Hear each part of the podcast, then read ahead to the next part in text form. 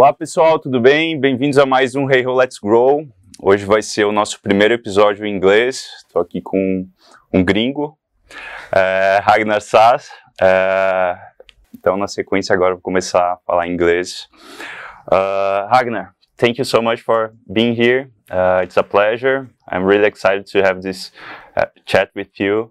Uh, firstly, I would like you to introduce yourself, tell a bit, a bit more about you, about Pipedrive as well. So please. So hi guys, my name is Ragnar Sass. I am from tiny country Estonia.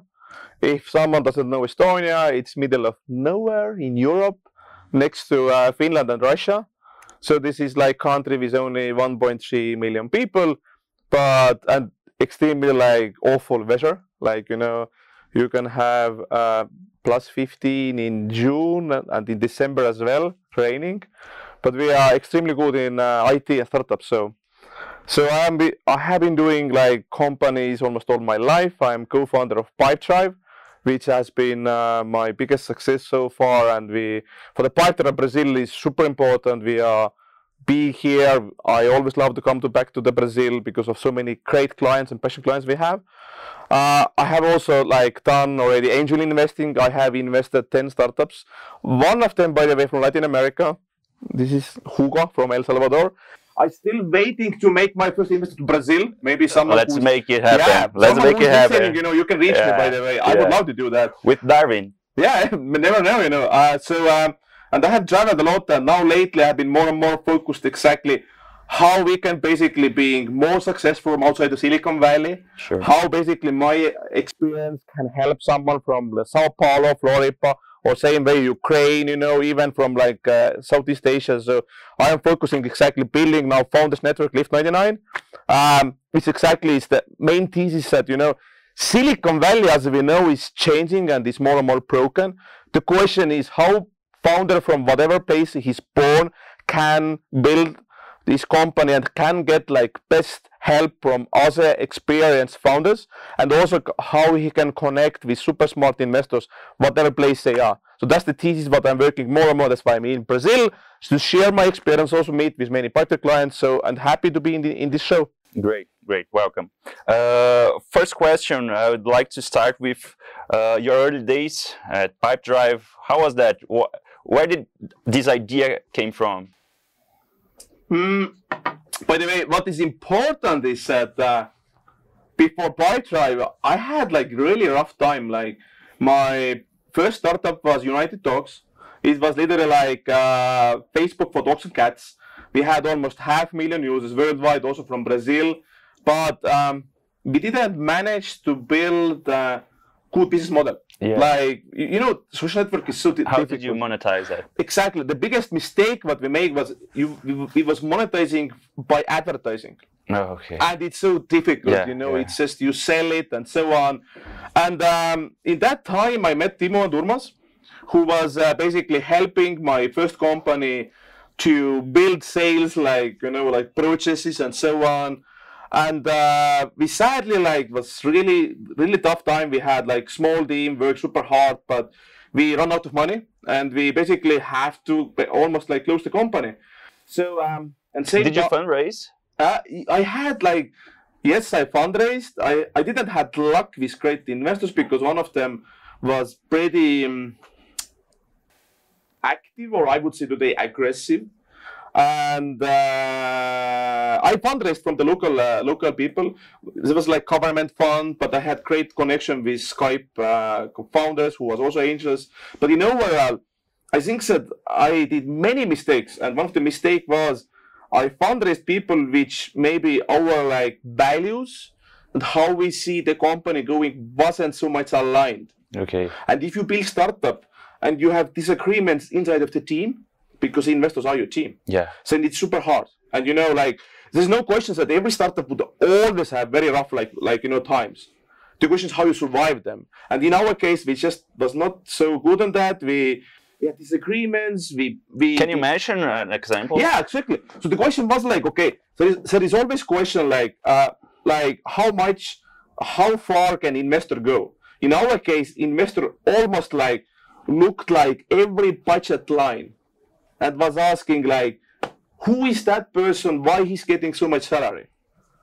I was like, but this is the CTO, and so I think that this was micromanagement from this guy, and you know, like if you have tough time, you need support. But many times I remember my board meetings was like I don't know, like three hours.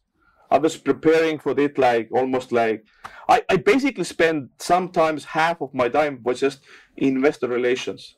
This Yeah. crazy. I was like so so tough time we we we launched a new product to change the business model uh, basically for the subscriptions but uh, the other big mistake which we made was like we stayed too long in estonia Okay. yeah and you know estonia is there is no market we was market leader in estonia but like as we That's know small. yeah in sao paulo like one uh, area is bigger than all estonia you know so um but we learned a lot and and then exactly this failure was leading to uh, to the pipe because Urmas and Timo who helped us in um, in sales we had talk one day with Urmas remember they was like you know we have like they have been Urmas and Timo my group from the pipe they have been forever on sales like forever Okay. Timo started in um, his sales.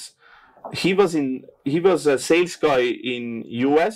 So it's one company you can do like summer job. So what it uh, looks like, you go like um, you go and sell books door to door.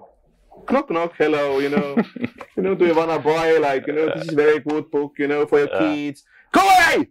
So you will you will have every day like I think that minimum of hundred no's and very emotional no's. People say like, "I call you police. Why you are knocking my door?" But you know that's the roughest thing how you can learn about sales. Yeah. Resilience is a good skill to have in this Yeah. job. So Timo did that when he was in uh, after after university, and then he basically uh, Timo is a Pipedrive CEO. Timo basically then started to build sales consultant company, and he worked with all CRMs. And the why we started company was like in 2010 we looked all of the CRMs like literally who's around, and the biggest problem what we found is that many of them is complicated and half time people don't use it because it's too complicated sure. and the example was if you want to add new deal it will take you nine clicks nine clicks and sales is hard. And you're like damn it you know like my life is hard? And this fucking software is so awful. I need to call everybody and then have a huge lot of clicks to yeah like input the I, and you know how we people people was like the best sales tool is paper and pen. Yeah. you just write it down Yeah, you know like it's easier. yeah. This is how we started company. We was like why we are doing that? Because we wanna make salesperson happy more effective and focusing important thing our dream was in the first day and we still moving to that is that you open computer and you have zen mode we are calling it zen mode back in days it shows the one thing what you, you should do next to basically being more successful in the sale Okay. one thing. So that was basically the theory is that how we can build tool which also helps salesperson first. This has been always our priority. Like, Not like manager, not yeah, exactly. Like many tools has been built from the uh, top down. okay. We wanted to build opposite way, and also basically designing products that how many people have ever like have training about Facebook or Instagram? None. But every almost every CRM that time was like, yeah, we go to the Salesforce, two months training, you know, six months installation. It's like, no, you know, it should be like two minute video. You just go and do the thing. Set in- up. Yes, and you are good to go. This was the whole philosophy, and that's exactly why why we why we have been successful and what we keep in mind.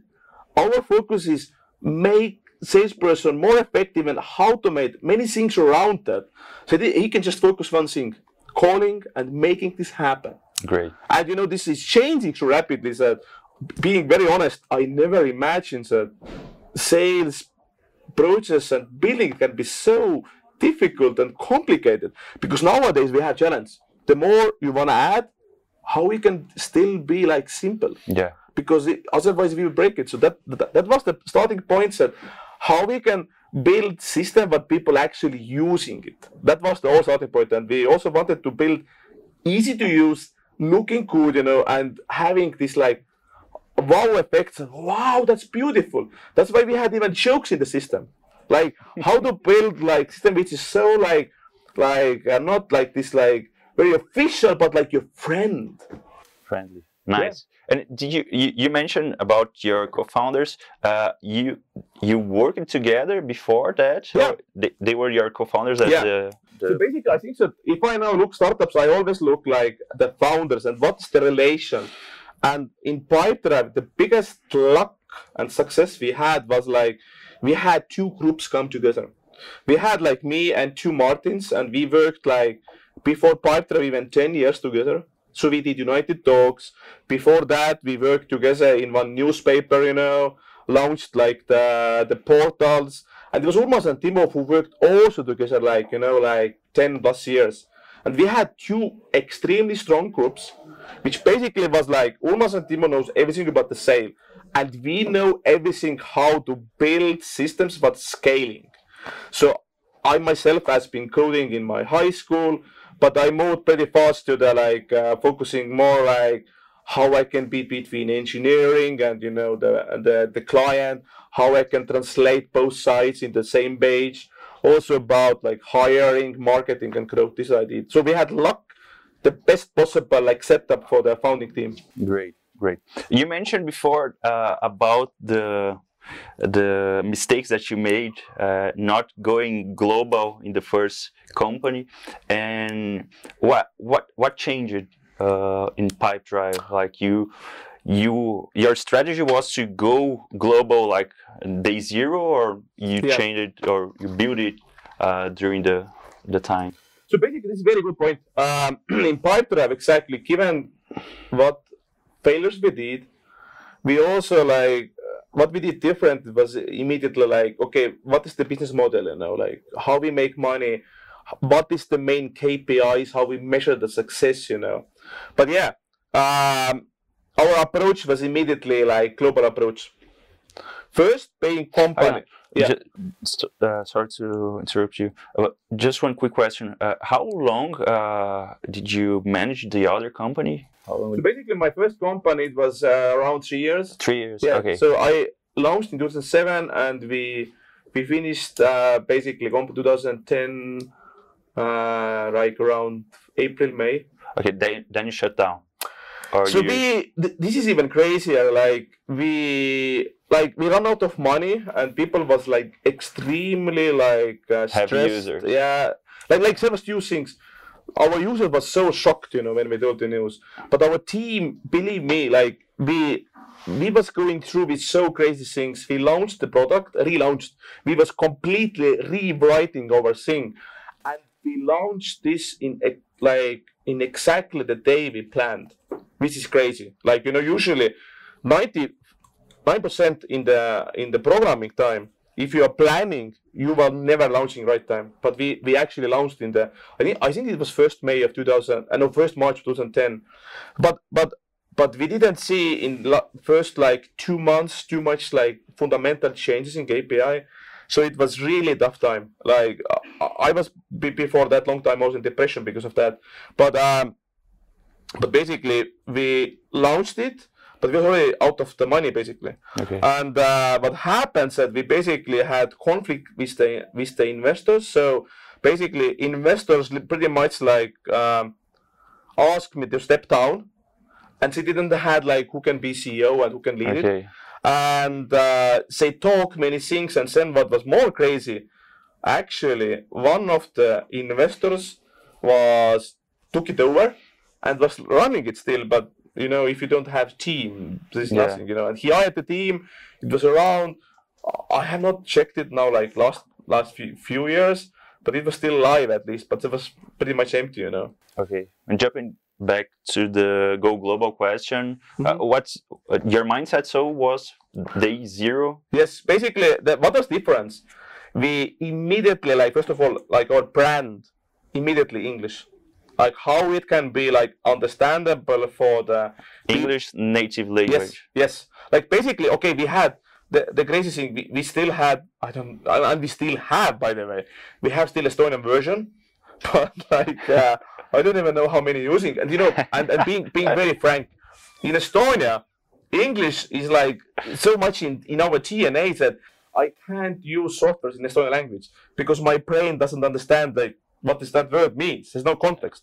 So, but yeah, we had approached day zero. This is global product.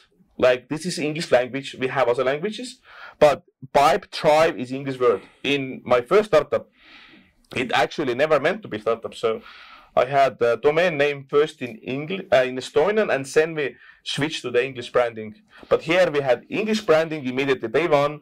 The first paying company was from Estonia, but second was from Boston, US.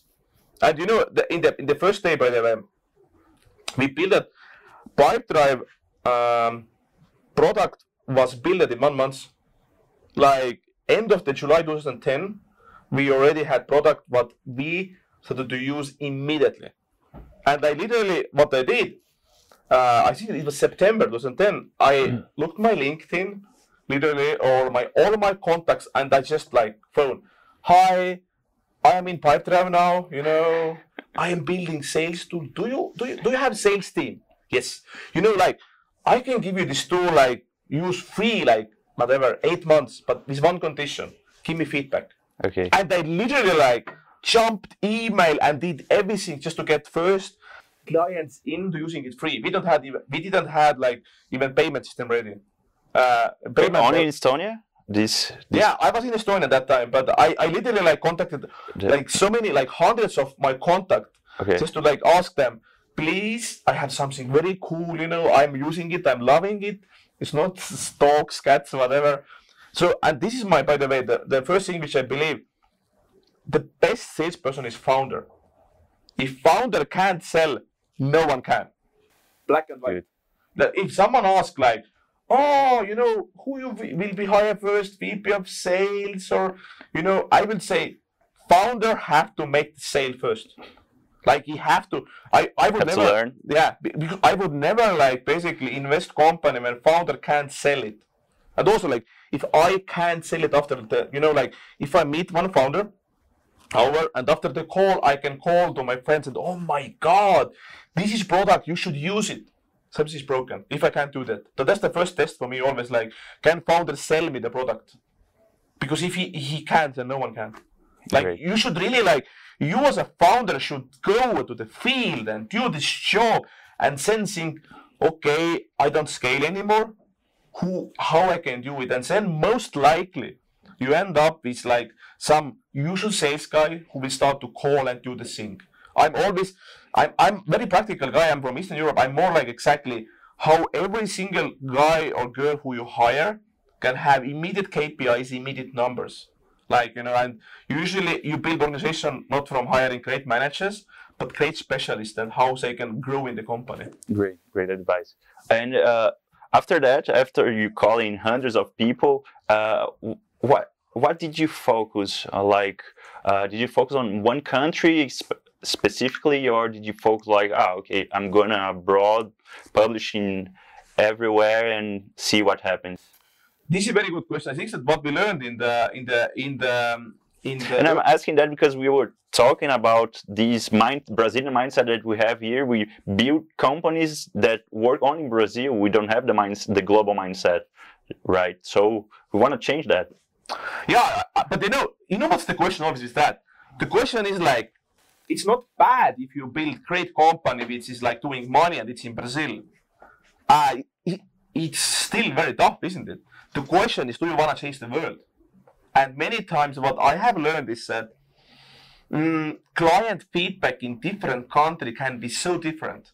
And we learned immediately, basically, in the early days in Pipedrive, that when we talked with Estonian clients, the feedback was, okay, but why I should pay money for that? Because my son friend can program it.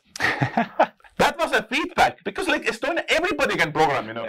Even my dog can like learn like JavaScript or whatever. That's the attitude. Oh shit. Yeah. but if you go to US, it was like, okay, but what about that feature? Okay, if you will add that feature, I am I, I will pay you. That was a feedback. It was like, hmm, so who you would focus? But that was the case that we learned very fast that US clients is much better paying started to pay you if you have a great product. And also like being very frank, come on. Estonia like nine years ago was still like some people using like pirate software, you know. Attitude is not there, you know. But US is easy like I wanna use the best product. If it saves my time, I pay for that. Great. So that's why I think that this fundamental thing, and also like, also like think about that.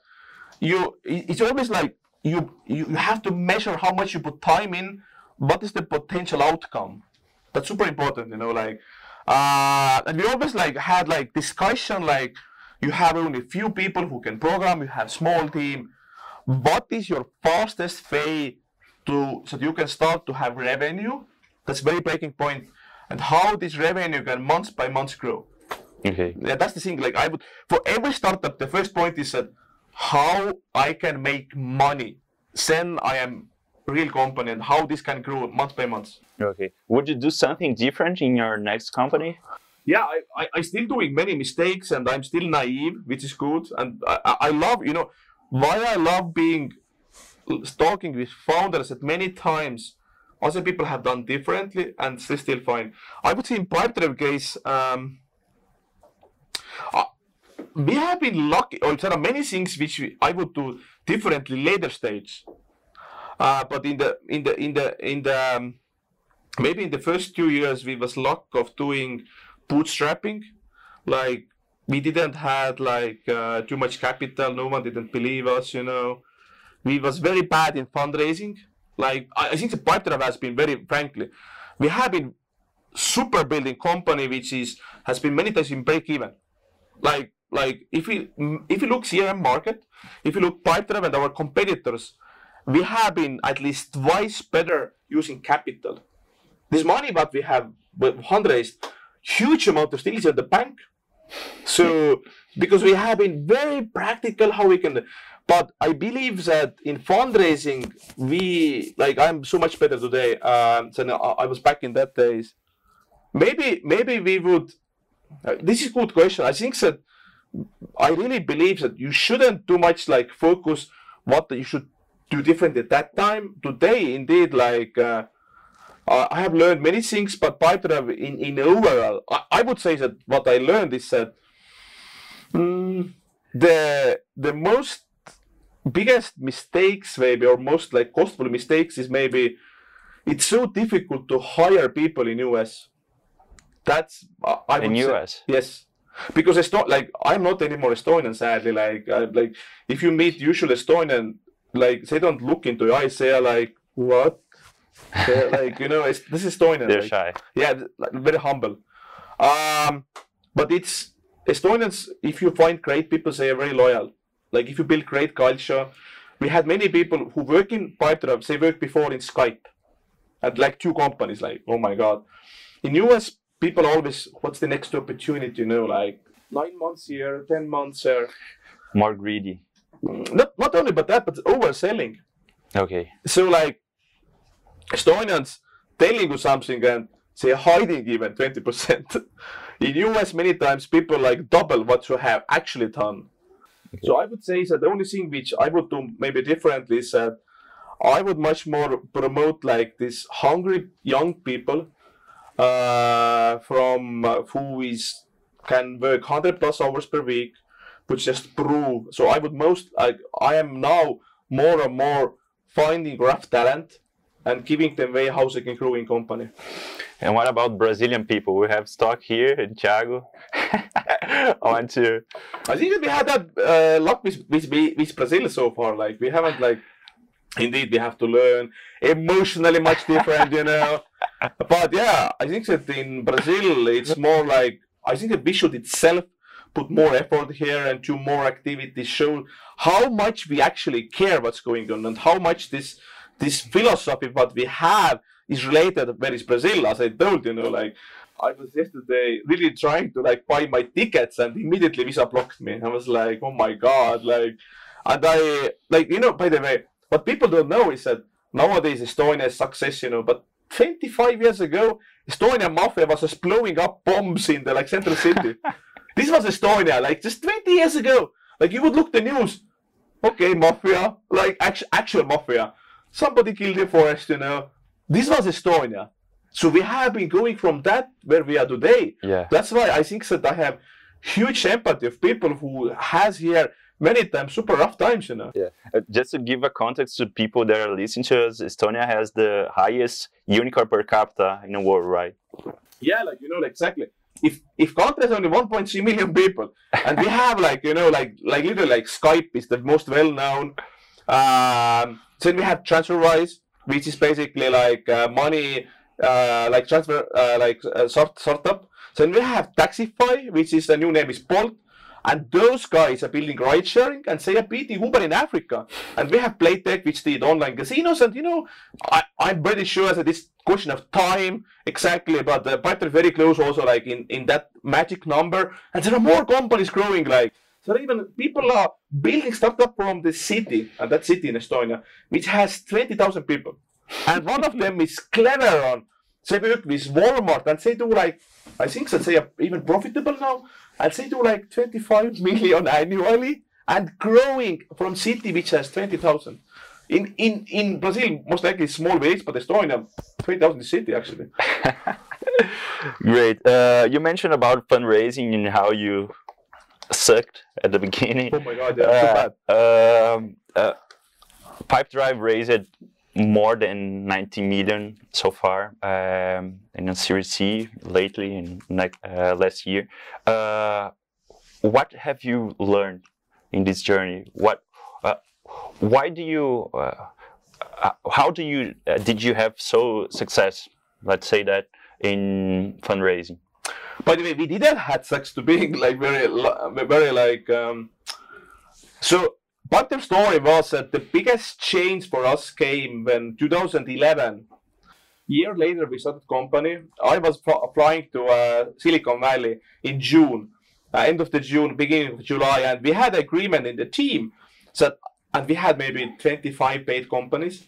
Uh, that I can't fly back to Estonia without money. That was the time, like li- literally like we was like measuring every every like like dollar what we had. Okay we had euro but still like and um, so we applied to Y Combinator and uh, me and Timo flying to California for that 10 minute uh, like uh, meeting. And you know how expensive that is? Yeah. and we just used the last money we had. No. The biggest mistake we did we had five founders. We left um, mm, basically two of our um, like te- technical co-founders to Estonia. The first question Paul Graham asked, "So guys, who is from you is uh, like programmer, hacker?" fuck. yeah, it's in Estonia, and you know that's the like it's like fuck that goes bad, you know. And we, we, we got no, we got no from um, Seedcamp, which is the Europe program. We got no from Techstars New York. Is there any VC in Estonia?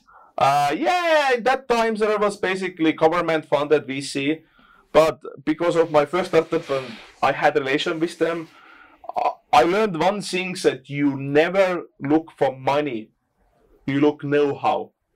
So we, what's the fundamental difference for me today is that exactly every single person who is connected with company is a team member. So like the question is how someone can help you beyond this money. That's the question. The the challenge many times with local VCs can be you have to look what experience they are bringing to your table. If they have been, never been entrepreneurs, then I am not like too much fan of those people. But if you have someone who actually built it and gone through, that can be so much more useful. So, but basically, back to the story. So, 2011, we I was in I was in California. I literally was going around and the same thing. I was like, hello guys, I'm from Pipedrive, here is my business card. Pipedrive, you know, this is the promo code, you can use it, whatever, you know. And I just go around like ev- like every day in Silicon Valley you have like I don't know, like tens of meetups. And I just hit every day, every day. This event, this event, this event, this event. You just you just can't sleep, sir, you know. And and then you see that wow, we, we, we start to see the first signups from like you know US like because some people, okay, let me take a look. You know, some people were like, you know, they just throw away your that, that uh, your business card, and then one moment we had three options on the table, um, and. Um, but also like uh, we used AngelList, which was much different as it today, because there was literally angels who looked every new startup. I know one guy from Germany who looked, oh, new startup, I'm calling them. Every, literally crazy. So we got sent two, two angels in and we got to accelerator. But as you guys know, uh, at least in Silicon Valley, every accelerator is built for that set, um, how to train you for the fundraising. So we did three months program. Many things changed, you know, like fundamentally for us. After that, we hit heavily fundraising, zero. We didn't get any money. And then we go back to Estonia, back, you know, like you just. Was there a reason? You think? Yes, I think that the reason was that. Um, okay, like we had one meeting uh, with uh, one local VC, which happened to be Google Ventures, and they loved us what we do, and they said, uh, "Guys, here is like we would love to offer you term sheet, but there is one condition. Like before we even wanna talk with you, is you would have to relocate all of your folks to the US." Mm. And it was like, "Oh my god, like ah, fuck," and we said no. Really? And okay, you know, and, the, Non-negotiable. Nope. And the challenge was that many people in California, Silicon Valley, believe everybody outside of Valley is uh, fucking lazy. like, sorry to be rough, but this is the feeling I got it. And they had some bad examples. Somebody moved to Singapore. And the other thing, actually, what's even more important is that, come on, investor wanna have relation with you. Like they wanna walk by to your office, just see how is everybody motivated and so on. And Want to be closer? yeah, and you know, if you have to take like 24 hours flight you know, to other time zone. So anyway, so so we did a fundraise. We we go back to the Estonia, and what we did really really is that okay, how much money we have, and you see every month it's like less and less and less. But was Burning. extreme, and you know, we literally had every month like one way runaway, like literally. Okay, in November we had maybe like five months runaway and then revenue is growing and it's growing and then the biggest jackpot i think that what changed basically everything was 2012 march or april we hit hit break even and this was magic happened we, what we did we still sent investors monthly updates like One page. Yes. And we, we, we kept doing that. And in April, we started to fundraise, and in two months, we fundraised our like seed round without any physical meeting. We had just calls. Done. But we had like It was actually- a seed round. yeah, it was seed round, yeah. But the point was, it was about, you know, if it if you're too early, it's okay. We are break even. We are doing it anyway. So it was kind of like Okay. fair of missing Doesn't out. matter. Yeah. Yeah, I don't matter. care, you know. If We you want to what you- put money yeah, here, okay. Yes, If not, I'm fine. yes, exactly. This should be This is the best time to raise. You know, fundraising is timing, and that's the toughest thing. What startups is uh, having tough time. If you don't have timing, go back and work because it's so huge disruption and energy. Because you Yeah. go and sell, and you have to ready to take hundred no's from your heart. David, I like, oh my god, I'm sucking, I'm so bad. You know, this is the the emotionality what you need to face. The challenge is that I think that what I, I more and more understand, if you're in Silicon Valley, it's easy to find ways to the hundred plus investors. Yeah. But if you're living in uh, middle of nowhere, like Estonia, I how many angel investors are in Sao Paulo? I to believe. Uh, I have no idea, but a lot. Lot. You have them. Yeah. Okay, but you have. We don't. Like we have. I. I most likely in Estonia. Okay, now we have. But that time, ten. like you can you can know them in like one day. So, and then you need to go to Berlin and London Yeah, and who and can make your intro. That was the case. Like you need to. But again, like that's that's what we're chasing in Lifts at how we can how founders can help. Thailand founder can help from Sao Paulo because we are facing similar things, you know, like that's Yeah. what we're building. But anyway, so my, my point is that after that we, we uh, was I, come on still even a year later we did the first round we did like seed I don't even know how to call it like second seed round we still was bad on that we still uh, and, and, and, and you know I know what is the difference now. The difference is Estonians, and I have changed a lot. We are humble. If you go to the fundraising meeting in Silicon Valley, it's feeling sad in the in the VC like room before the before the the the meeting room. Someone is giving every founder like cocaine, you know, because they're like, you know, I'm building the ah! and then Estonia like, hello. It's like those guys has problem most likely. they don't tell us. That's the feeling, you know. Like, awesome. yeah, so and we was not good on that. Now we have learned that. Now we have learned how we can Without cocaine, right? Yeah, yeah, yeah. okay. like uh, yeah, let's it. yeah, you know, whatever. Like you, you have to be selling. You know, the thing you have to believe it because startup is working on founder energy, and if you can't get it on the on the meeting, because whatever you predict, is wrong anyway. like we have been lucky, by the way. The most crazy thing, we did Excel, 2000, uh, uh, basically 11. How we will have like basically revenue and clients. Our first marketing guy was an amazing guy who worked in uh, in Skype, and he looked it and said, "Never happens." You know, crazy. It it act this prediction 2011 January about next two years worked almost like five ten percent right. This is most crazy thing ever. Pipedrive was so lucky. Like we, we literally built it that we grow every month like this kind of like 10 15 percent uh, and and we are growing still heavily. But now I have seen so many startups, and what is different that Pipedrive has managed to build the which is growing month by month. I have seen companies like this, you know. yeah. But Pipedrive, because of the model what we have, like we have 9,000 clients. If you if you even lose, let's say, a few hundred, it doesn't affect us so much.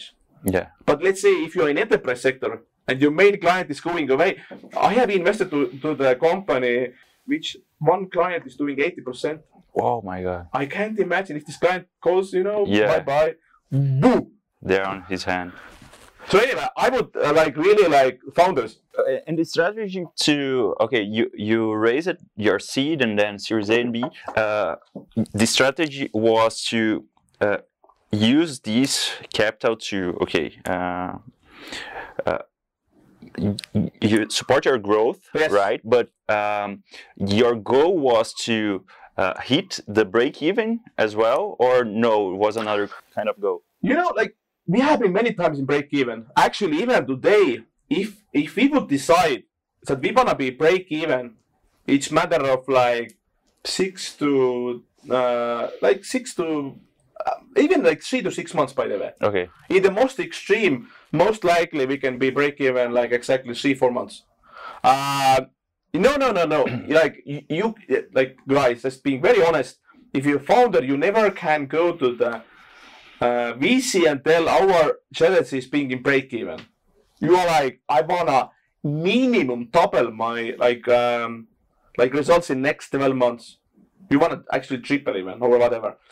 But you as a founder, if you wanna like have better sleep, you don't wanna so heavily depend on uh, outside capital.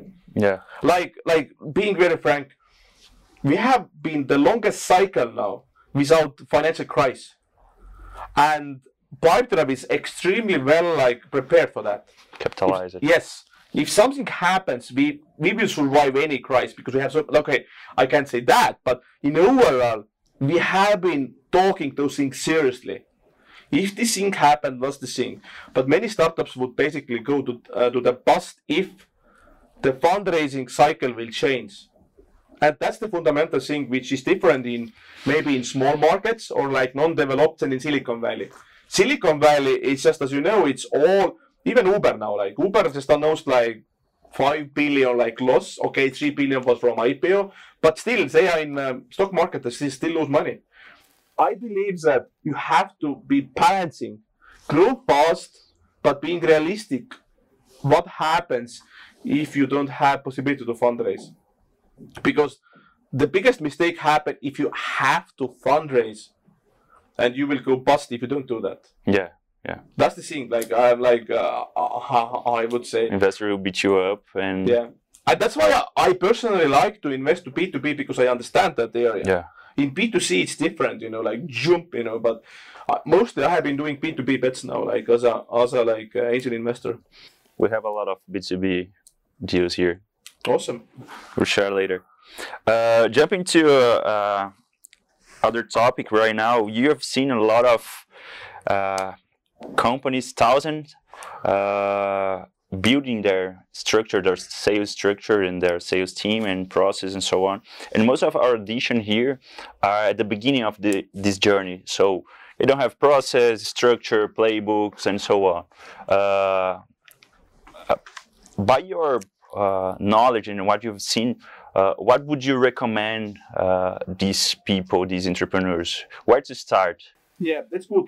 Uh, as I was starting, like first of all, you as a founder have to discover by yourself who can buy your product. That's the like, that's the key key element. If you can't sell, okay, then uh, it's extremely difficult for you to go and hire someone.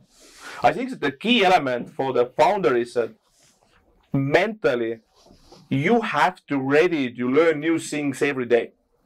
And you have to be ready to change your focus the thing what you do literally every day.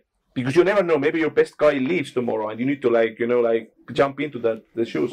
So i would say that first you as a founder is doing heavily sale next thing is that if you if you feel i have like some clients already using me paying money usually what happens that you can you you jump in and uh, try to find someone who is experienced on sale who can maybe help you in part time Okay. Uh, I know in Europe there are like best, very great guys in Tel Aviv, Israel, they know how to do sale or London, Berlin, and then exactly same time you think that okay, where is your clients actually living?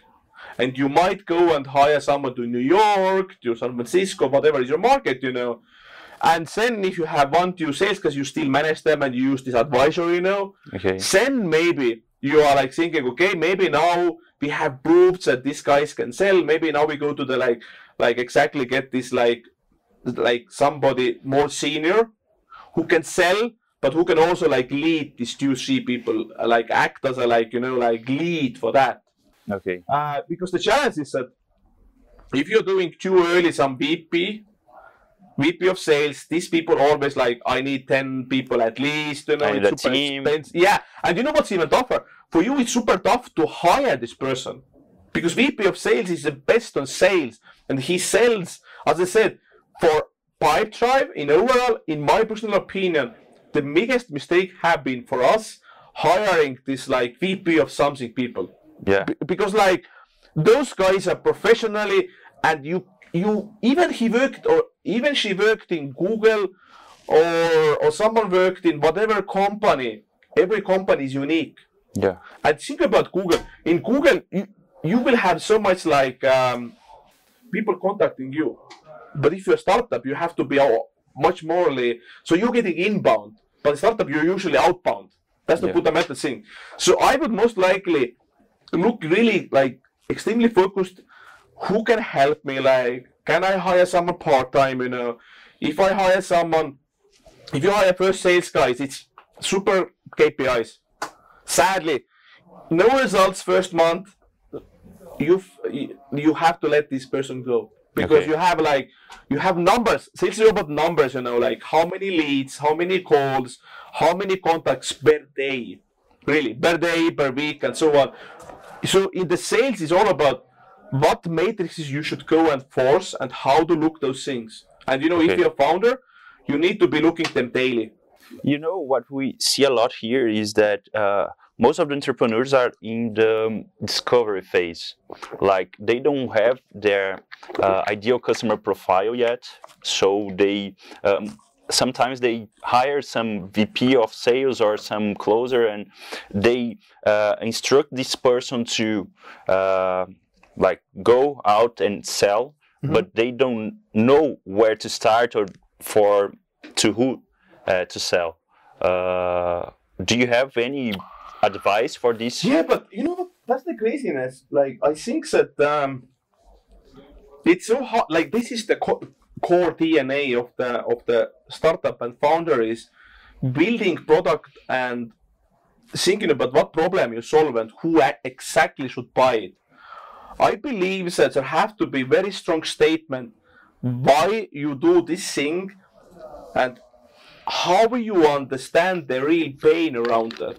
If you can't find uh, key clients who can buy from you, do you have actually needed know how to do the product? You know. Yeah, it's not a pain painkiller. Exactly, because because it's all about painkiller. It's not about next vitamin, but painkiller. So um, you can get much help indeed, but uh, many things you as a founder have to go through personally. And you know, like by the way, talking about partner culture, you know, we still even today have the culture that whoever we are hiring, they end up in Estonia in like you know uh, basically boot camp. Like every person, we have now 500 people globally. Uh, like in Tallinn is 300, then we have Lisbon with 100, then we have exactly you know like London, New York, Prague, second city in Estonia, Tartu, and uh, now we have two people in Sao Paulo. Check mark. so, uh, but every person who will hire to Pipedrive will travel to Estonia and will have boot camp. And in the first two weeks, everyone is doing support, replying okay. customer thing. That's the DNA what we have. The same thing is like you know like you as a founder should really be biggest hassler and try to find your find your way to the client profiles. It can be wrong. You can change it. Yeah. But uh, if you can't sell, who else can sell it? Because you are the most passionate, you are the most believing, and so on. You're and the one who know the most about the product. Exactly, and you have to find in your in your, you know, it's not maybe about. It can be first employee. It doesn't need to be co-founder if you can't find, but still core team. You yeah. know, because many times I think that first 10 people is very crucial. It's, it's, not only founders, but the first hires you do. So if you hire someone who is basically sitting down, like you have like 10 people around the table, someone, yes, let's go and do it, you know, that's fine. But yeah, like if you can't sell your product, it's so hard to hire someone outside doing that. So, and exactly, what's the pain? Who feels the pain? Like, can you describe this person? That's, the, that's what I believe. Nice. Uh, I found a Harvard Business Review study that shows that 50% of the higher high performance high performers uh, have their process well structured and well uh, documented, uh, as known as playbooks. We call it here. Uh, do you have any uh, suggestions on how to do a playbook, or how to build a playbook, or what must have or must not have? Yeah, I think that first of all, there are so much great stuff in the Google. Like like usually my uh, my, my great friend who is a founder of uh, of uh, Taxify, he's he said that his education is Google based education. I always like um, uh, say that before you ask, um, you should Google and there are so much things around. But what I really believe is that exactly if you're building your sales process, the question is about uh, steps Exactly.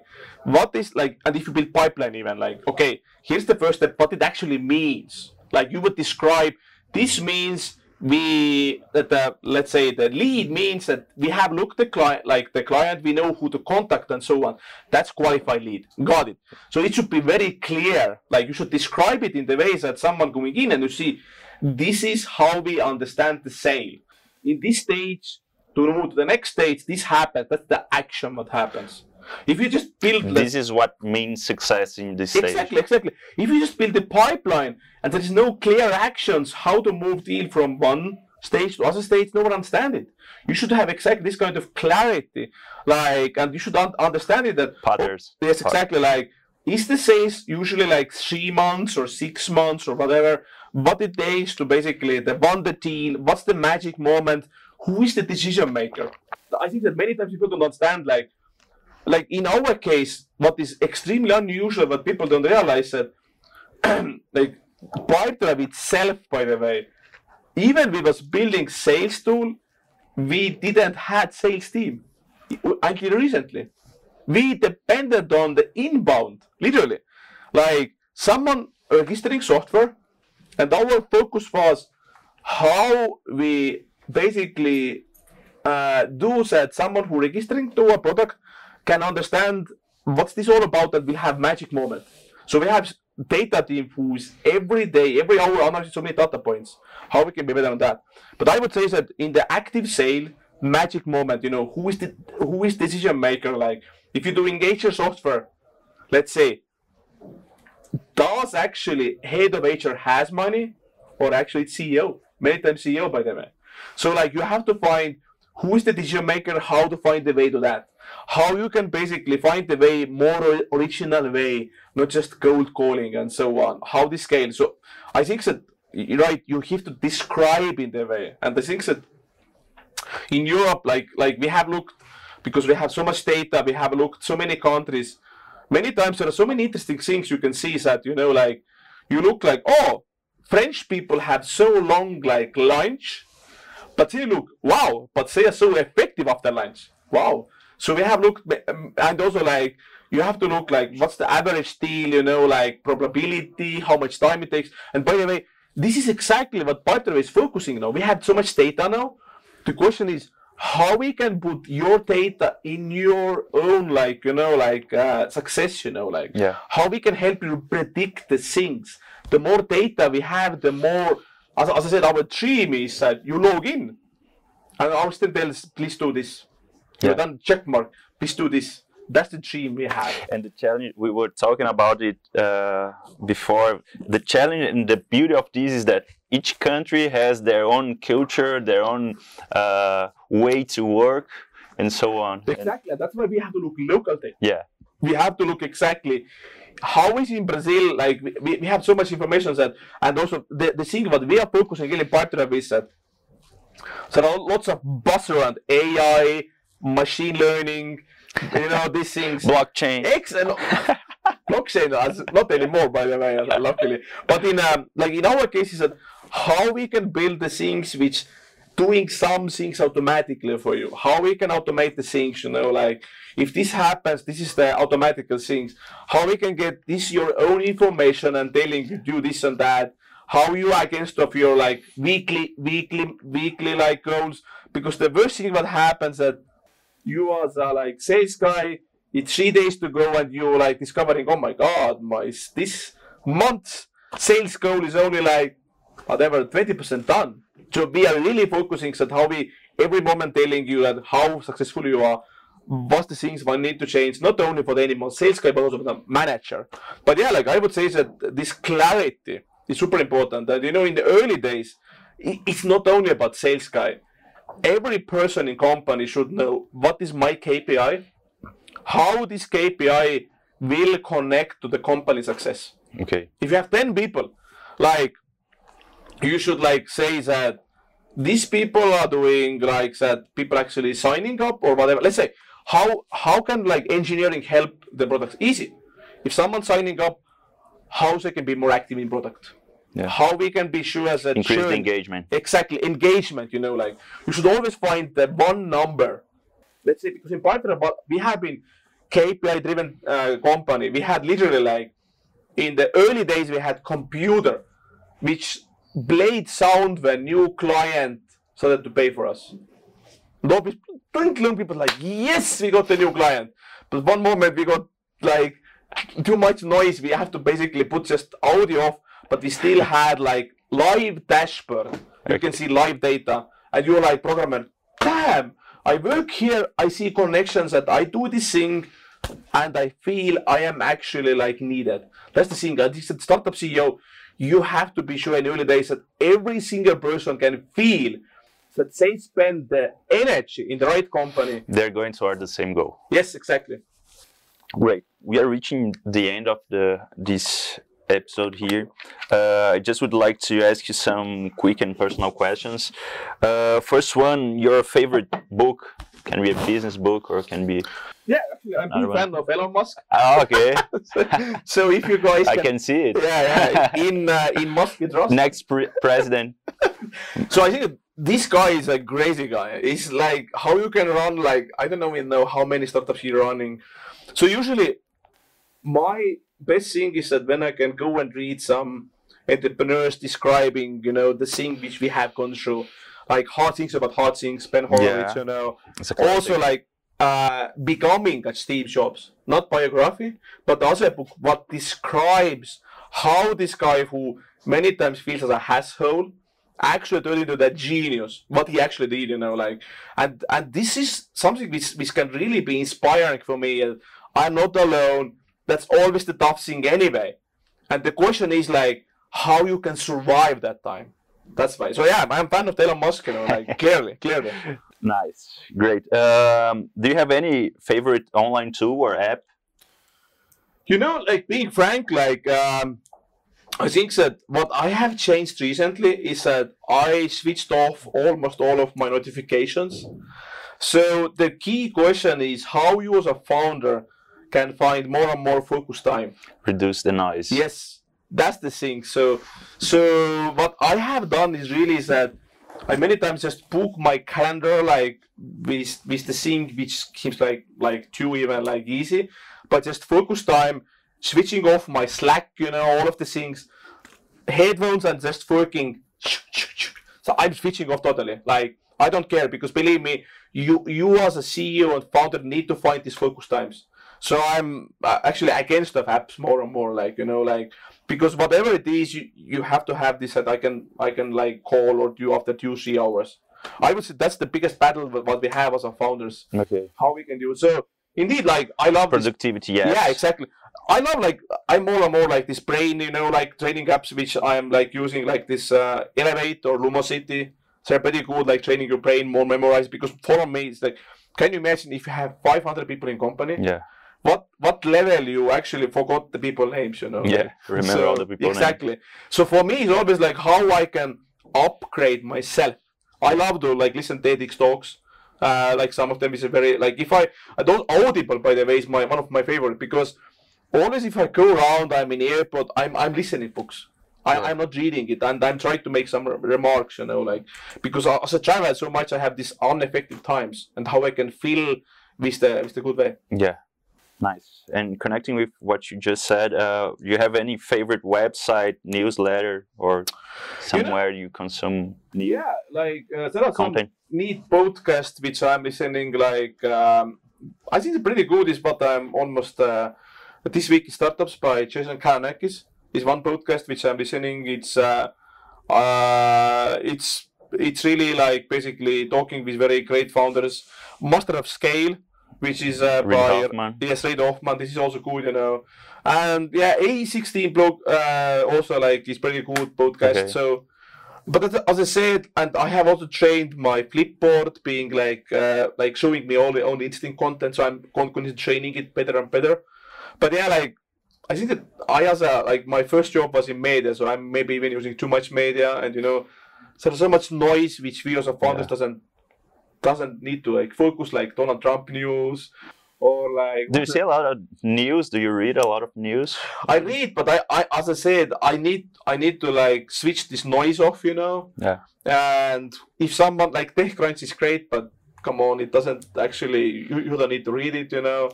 So it's more about exactly this productivity and so on. And do you do you use a lot of uh, social media? I use some level. Um, you know, for me, Because media is only marketing now. I use Twitter rarely uh, because it can be so time consuming. Actually, way, one of my favorite apps, I, I- need to mention that because is a seven minute workout. Seven minute workout. Yeah. So the point is like you have to take care of your body. Yeah. And the problem is that you can always say I'm traveling, and I don't have time. Seven minute workout is literally like you always can find seven minute time when you can do like sport. And uh, in a hotel, whatever you are, you just put like headphones and you do sing. And this is exactly if I'm traveling, I do not seven. I, I, I do now like three like cycles, like basically 21 minutes. You just put and it just tells you what you do next, you know. Because if you're not taking care of your body, you're just losing the game. Like like completely. Like one of the like uh, you need to like uh, be in, be in good shape if you wanna take this game. If your body is if you don't take care of your body, your mind is not clear. So the seven minute workout is very good. It's free app. You can use it anywhere and just every day. Indeed, I, I can do every day, but few times per, per week I'm running or I'm just doing this. I'm just balancing it. I, I have also run marathon when I lived in Santiago, Chile. Really? So, yeah. I'm gonna run my first marathon on two weeks. Wow, great! And you know, I was living in Santiago and I trained only like six weeks. Six weeks Yes. to run a marathon. You're crazy, man. Yeah, but you know, I, I I did it. I was like, I was like, You're crazy. No, no. There's no excuse. Uh, uh, the the next one was about the entrepreneur that you admire, but Elon Musk. I, yeah, think so. you already mentioned that. Uh, is there anyone else? You know, in Estonia, like like there is one. I'm very happy in, in my in my new new journey now. Uh, basically, I'm building now. I'm still involved in Pipedrive, but I'm focusing more and more on Lift 99, which is Founders Network. So, and we have investor from Japan who name is Taizo Son, who is a brother of Masason, and he's crazily like inspiring for me every time we meet because. Uh, he literally like he has told stories how he opened Yahoo in Japan, which you, which is not even in online, you know. But the crazy thing is that how he sees that what is impact, what's real impact, you know, how he, he's investing to the Indian farmers or like this thing. So he's one of my like really mentors, and so I'm so happy that. I, I am working together with him. He's Lift 99, he's an investor, and he's how he's so different from his brother, like founder of SoftBank, and they are brothers. And one guy is like, let's put billion here. Other is like, so this startup is doing something for the Indian farmers. Interesting. Let's let's invest here. Great. like how this is measurable in impact. yeah, And this is like super amazing guy. great. Uh, the last one. Do you have any habits that uh, made you come so far? Or you Yeah, it's interesting, you know, like you as a founder is like really like I have learned in so hard ways that um, how to basically um, balance your stress and you know the thing, you know, and um, the key element is really is that what I need to tell is that you have to find times like you have to have this life after like digital thing, you know. I travel a lot and I always go and easily like if you travel even if you go away like weekend you can charge your batteries it's so diff- it's super important like like i have my you know I, I have my like family i have my i have by the way every day if i go to office i have dog with me it's just kind of like so it's because this life what real founders are living you're like kamikaze because statistically we know that 80% of the of the companies will fail which means founders would fail. The question is how you can go through with that.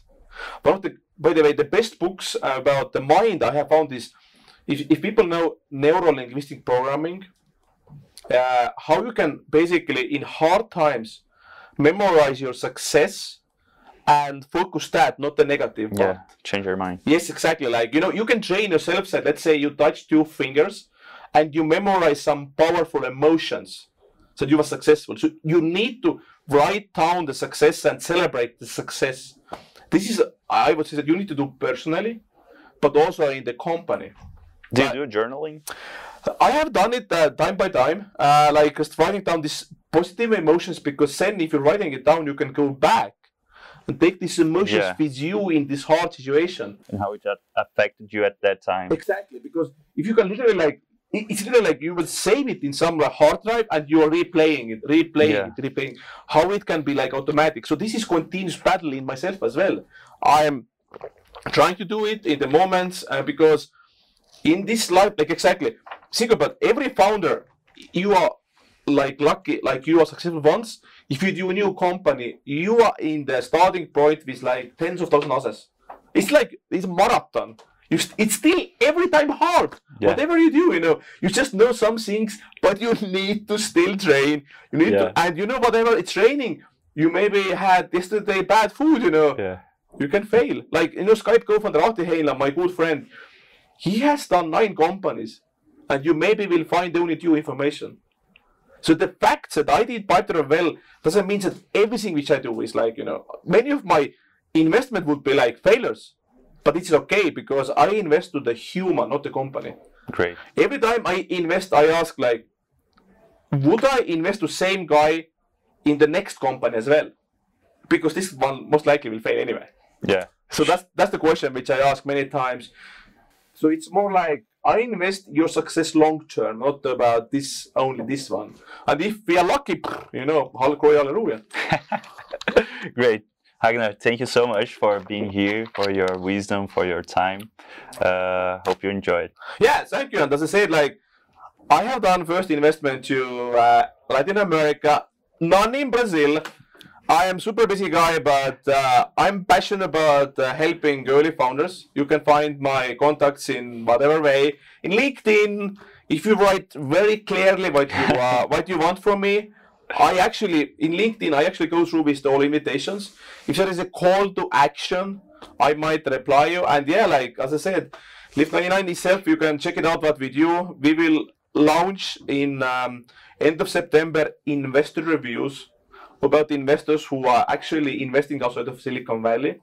So you can follow us and you can contact me. I can give you early, early access if, if there are real founders who are interested about that. And yeah, and thank you for inviting me. I'm really happy to be here and helping founders here. Thank you so much. Thank you. Pessoal, obrigado aí por quem assistiu. É, foi uma honra estar aqui com o Ragnar. Espero que vocês tenham gostado também. E se vocês tiverem algum empreendedor aí que vocês possam sugerir também esse episódio, os demais episódios para ajudá-los nessa trajetória, é, fiquem super à vontade. É isso aí, até a próxima. Tchau, tchau.